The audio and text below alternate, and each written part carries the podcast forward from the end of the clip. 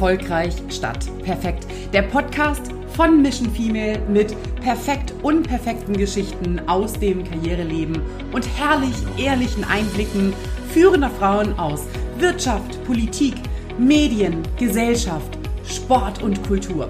Mein Name ist Friederike Probert. Ich bin die Gründerin des führenden Karrierenetzwerks für Frauen, Mission Female und ich freue mich sehr auf spannende und authentische Podcast-Folgen mit unserer Host Anaïs Cosno, Gründerin von Happy Immo und Mission Female Member.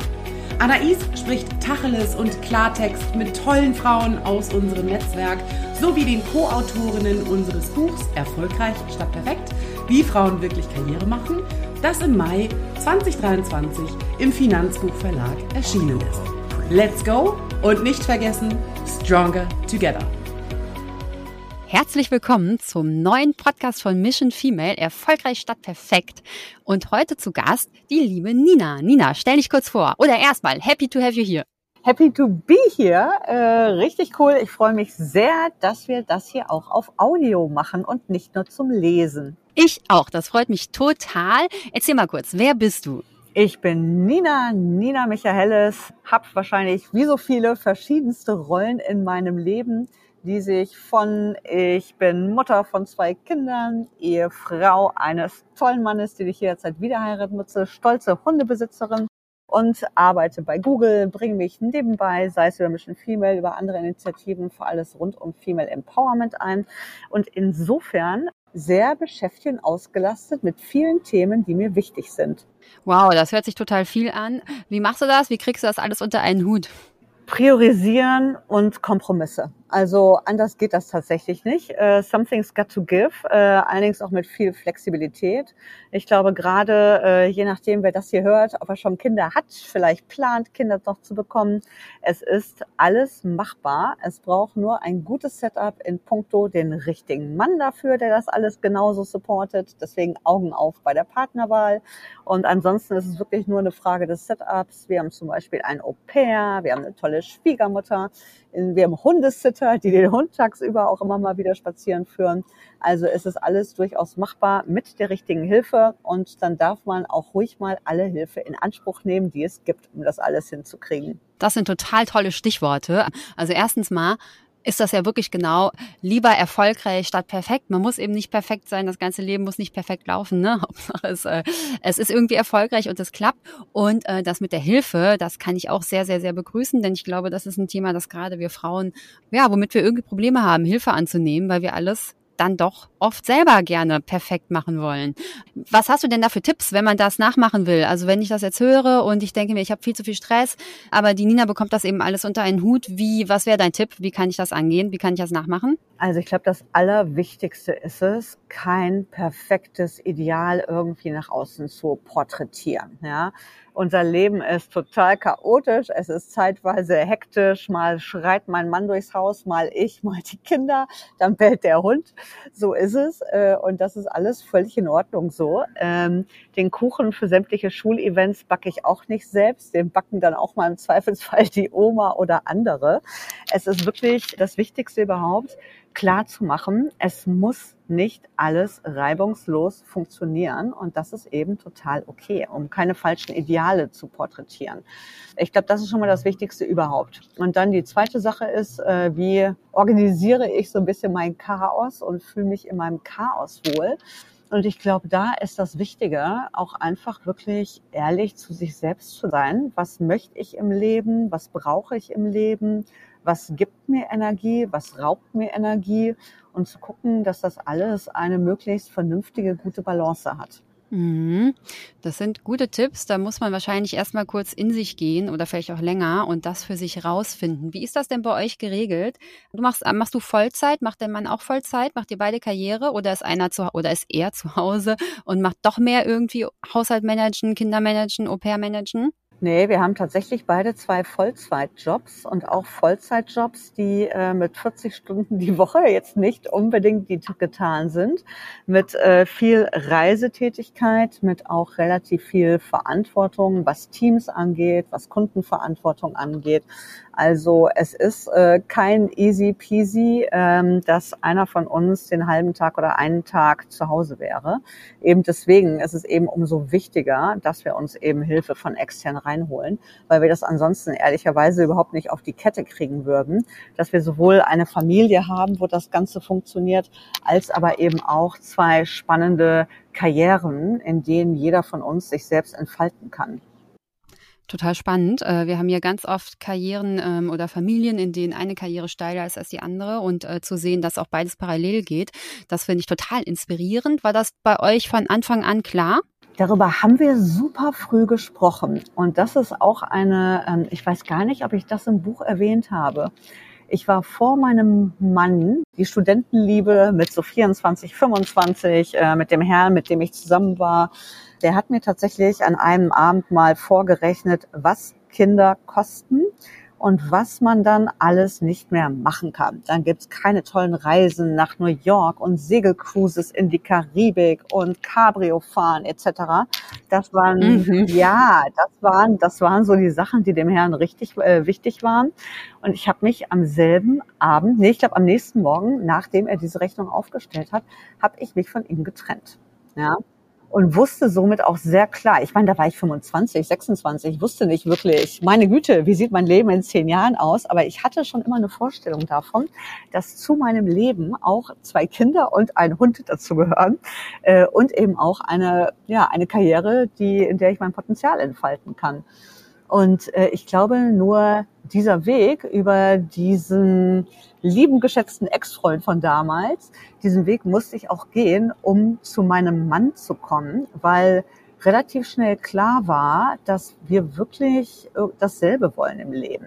Und dass er jemand ist, der nicht nur sehr gut damit leben kann. Ich war zu dem Zeitpunkt schon zwei, drei Jahre weiter in der Karriere als er zu dem Zeitpunkt. Er hatte erst noch eine Ausbildung gemacht, bevor er studiert hatte ähm, der damit sehr gut leben kann, dass ich im Zweifelsfall vielleicht ein bisschen mehr verdiene, vielleicht im Zweifelsfall mal ein bisschen mehr Exposure habe und wirklich auch gewillt ist, diese Verantwortung den Kindern gegenüber als dedicated Vater ebenso mitzuleben und unser Familienleben aktiv mitzugestalten. Und das hat er mir relativ früh sehr klar gemacht, weshalb ich mich wirklich nicht nur in ihn als äh, Person, sondern auch wirklich in sein großes Herz und das nicht nur Marriage, sondern auch Father Material verliebt habe. Und äh, die Rechnung ist bisher zumindest auch aufgegangen. Wahnsinn. Äh, bei mir war es ganz ähnlich. Ich habe auch meinen Mann, also wir waren uns auch ganz schnell einig, dass, oder für mich war es einfach klar, dass ich nur Kinder mit jemandem bekomme, der äh, mindestens 50 Prozent übernimmt, ja, und dann eben auch so diese Vaterrolle annimmt. Also es geht ja gar nicht nur um die Arbeit und um die Zeit, sondern es geht einfach darum, um das Verständnis als Vater genauso für das für die Kinder da zu sein, wenn sie hinfallen oder wenn Windeln gewechselt werden müssen oder so.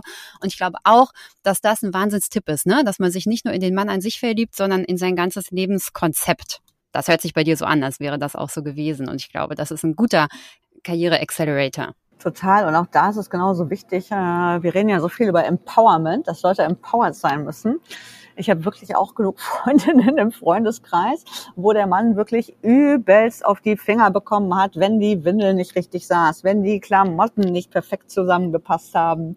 Bei so etwas muss man dann eben auch mal loslassen wenn ich, ich bin relativ früh auch wieder zurück in den Job gegangen, jeweils nach fünf, sechs Monaten auch wieder direkt Vollzeit in die nächste Rolle, die ich meistens vor mir hatte. Und wenn mein Mann dann eben erstmal zu Hause war und ein paar Sachen mit den Kindern gemacht hat, während ich auf Geschäftsreise war, ich dann häufig Fotos bekommen habe und dachte, oh mein Gott, meine Kinder sehen ja aus wie Clowns, dann war das trotzdem okay, weil es waren glückliche kleine Clowns. Ich nicke hier ganz doll, denn ich sehe es genauso. Das ist auch genau das, was ich beobachtet habe, dass ganz, ganz oft die Mütter einfach zu viel wollen und einfach auch diejenigen, ja, ein Problem damit haben, loszulassen, dass, also denen tut es meistens auch einfach weh, wenn ein Kind auch zum Papa rennt, wenn es hingefallen ist. Ne? Und ich glaube, dass es gut ist, diesen Ehrgeiz nicht zu haben, ja, einfach zu akzeptieren, dass der Papa genauso gut trösten kann. Und ähm, ich finde, es gibt auch so Sachen, wo man sich auch, wo es auch eigentlich ganz gut ist, wenn man sich bisschen blöd anstellt, zum Beispiel beim Windeln wechseln. Ja, das ist ja ganz cool, wenn man da jetzt äh, nicht jede Windel übernehmen muss. Also genau wie im Job muss man sich echt fragen, is it safe to try? Und ja, it's safe to try, wenn das Kind dann eben mal in einer völlig absurden Kombi aus dem Haus geht. Ja, da geht überhaupt nichts schief bei. Dann, Nina, warum? Also, das ist ja schon, dann bist du ja im Privaten du ziehst das einfach durch, ne? Ähm, lieber, lieber erfolgreich statt perfekt im Privaten. Ähm, warum bist du Mission Female Mitglied? Damals gab es den Spruch ja noch gar nicht. Wie bist du dazu gekommen, zu Mission Female?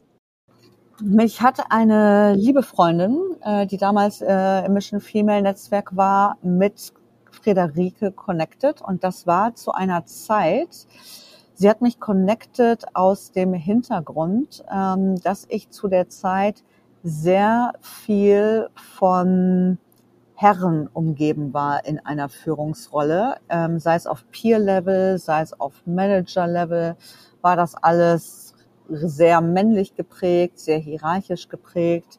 Ich hatte zu dem Zeitpunkt, da waren die Kinder dann so vier, fünf, die jüngste, die älteste sechs, sieben Jahre alt, die waren quasi aus dem Gröbsten so ungefähr raus.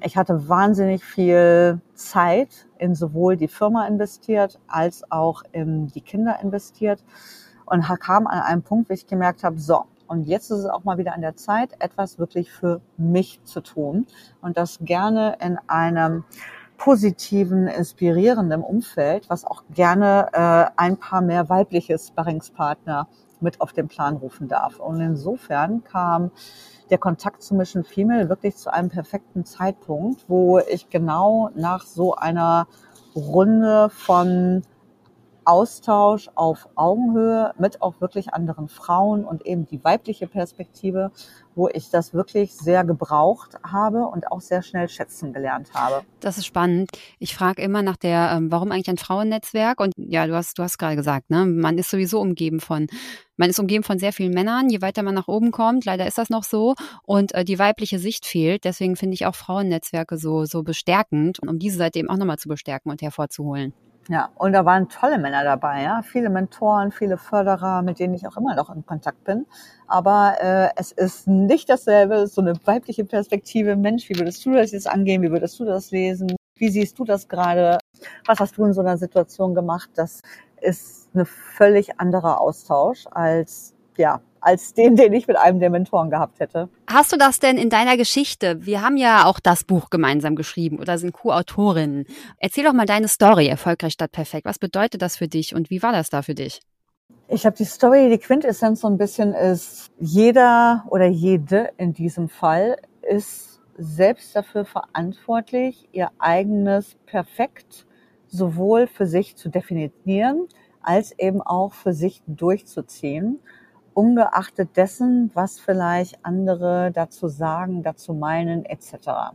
Jeder, jede selbst ist wirklich für ihre eigene Glückseligkeit verantwortlich und die Rahmenbedingungen dafür zu schaffen, ohne Judging von extern. Und der Appell ist so ein bisschen, dieses Judging von extern vielleicht auch runterzuziehen. Ja. Bei mir gab es wirklich sehr viele, sehr, sehr, sehr viele konkrete Beispiele. Ich laufe heute noch konstant äh, gegen diverse Judging-Themen an. Erzähl mal ein, mach mal, erzähl mal ein Beispiel. Also der Klassiker ist natürlich, äh, wenn man in Deutschland vor ein paar Jahren. Ich war, heute ist es hoffentlich schon ein bisschen weiter, aber ich bin das letzte Mal, die Kleine wird gerade acht, das heißt vor sieben, siebeneinhalb Jahren zurück in den Job gegangen, nachdem sie fünf Monate alt war. Das Vollzeit in eine Führungsrolle. Also da habe ich mich in den Wochen und auch Monaten danach und teilweise immer noch wirklich kontinuierlich für erklären dürfen. Na klar, du warst die Rabenmutter, stand auf deiner Stirn bei Leuten aus meinem Team, bei Freunden, wirklich, also Leute aus meinem Team haben mich gefragt, ob ich finanzielle Probleme habe oder warum ich mir das antue. Freunde haben mich gefragt, warum ich denn überhaupt Kinder bekomme, wenn ich sie in die Kita outsource. Und das ist einfach eine Diskussion, die wird absurderweise nur in Deutschland geführt. Ja? Ich bin ja halbe Südafrikanerin meine Cousinen in Südafrika, ähm, viele andere Freunde und Bekannte aus dem Ausland, die in anderen Ländern leben, die kennen das gar nicht. Ja? Die sagen, was? Du warst fünf Monate, fünf ganze Monate zu Hause. So lange? Wirklich, die sind total geschockt, wie man fünf Monate zu Hause bleiben kann, so ungefähr. Ja, in Frankreich ist das auch so. Ja, da ist es dann andersrum. Das ist ein rein deutsches Phänomen. Und ich würde mir wirklich wünschen, wünschen, wünschen, wünschen, dass jede Mutter beziehungsweise jeder Mensch Müttern das Leben einfach leichter macht und das Modell der Mutter, egal wie es aussieht, trägt und feiert und supportet. Ja. Jeder hat wirklich genug Päckchen im Leben zu tragen und genug Steine aus dem Weg zu räumen. Da ist es nicht an anderen, nochmal mehr Steine in den Weg zu schmeißen, nur weil es eine andere Perspektive darauf gibt. Und das ist so dieser Live and Let Live Appell und es wirklich allen anderen leichter machen. Deswegen ist mein Approach zu lieber ähm, erfolgreich als perfekt, meine Güte. Ja, man muss perfekt für sich selbst sein, man muss perfekt für sich im Rahmen seiner Familie, seines Setups mit seinem Partner vielleicht sein. Es muss für sich und seine Familie und seine Kinder funktionieren. Und dann ist doch alles gut. Ja, jemand anderem muss man es nicht recht machen. Für irgendwen anders muss ich nicht perfekt sein. Dem werde ich nicht hinterherrennen. Ja, live and let live, das ist hier ähm, der Satz des Podcasts, ein äh, ganz tolles Zitat. Mm, wir kommen jetzt hier zum Ende. Was sind deine Tipps? Wie kann ich das durchführen? Oder was würdest du jetzt jeder Zuhörerin raten, die dir jetzt zugehört hat und sich sagt, ja, stimmt eigentlich, genauso muss es sein, aber ähm, ich bin da noch nicht. Ne? Wie starte ich jetzt? Wie komme ich dahin? Der erste Impuls, wann immer ich von anderen Modellen höre, ist häufig, oh mein Gott zu denken und das könnte ich nicht und im Zweifelsfall in eine Wertung zu fallen. Ich habe ein konkretes Beispiel. Freunde von uns, äh, die pendeln gerade die Familie im Ausland und wirklich also Ausland, Ausland in Asien hin und her. Erst war er ein Jahr mit den Kindern in Asien, jetzt ist sie und sie ist schon mal nach Deutschland. Jetzt ist sie ein Jahr mit den Kindern in Deutschland und er noch mindestens ein Jahr vermutlich in Asien das funktioniert für die. Ja, der erste Impuls ist da wirklich zu sagen, um Gottes Willen, ja, wie können die nur diesen Impuls, egal in welcher Situation der aufkommt, bitte, bitte, bitte unterdrücken, ja, und die Entscheidung mitzutragen, weil so eine Entscheidung, egal wie sie dann aussieht, ist hart genug. Auch für Mütter, die zu Hause bleiben. Ja, ich feiere das Modell. Ich hoffe da nur, dass sie entsprechend mit ihrem Partner Vorsorgevereinbarungen getroffen haben und rede auch durchaus offen darüber und sagt dann, hey, super, wie teilt ihr denn dann das Gehalt auf und was machst du denn für deine Altersvorsorge? Wie bist du denn abgesichert? Also das sind durchaus äh, Fragen, die ich dann mit Freundinnen durchgehe, aber ich judge nicht. Ja, jeder soll genau das machen, was er möchte möchte. Und wenn jemand sich gerne zeitlich um die Kinder kümmert etc., dann herzlichen Glückwunsch, go for it. Also ich glaube, das Wichtigste ist wirklich diesen ersten wertenden Impuls, nur weil das Modell anders ist als man selbst und man verteidigt natürlich gerne sein eigenes Modell und steht dafür ein, diesen Impuls bitte unterdrücken, ich glaube, und ins Positive drehen. Und ich glaube, damit ist dann schon sehr viel gewonnen. Großartig. Ich glaube, das ist sowieso der größte Tipp, einfach ähm, zu sich stehen und gar nicht zu judgen, was andere machen. Denn wenn man das macht, ist man ja eigentlich angreifbar und unsicher mit dem eigenen System. Ne? Also wenn man hinter seinem System steht, dann kann einem ja auch wirklich total egal sein, wie andere Leute das machen. Auf jeden Fall. Und es wird nichts aussagen über das Happiness-Level, wirklich. Wenn jeder damit zufrieden ist und glücklich, dann herzlichen Glückwunsch. Ja, das Wichtigste ist, dass jeder mit sich und seinem Leben zufrieden und glücklich ist. Also jemand, der das gefunden hat, egal wie das Setup dazu aussieht, das gibt's zu feiern.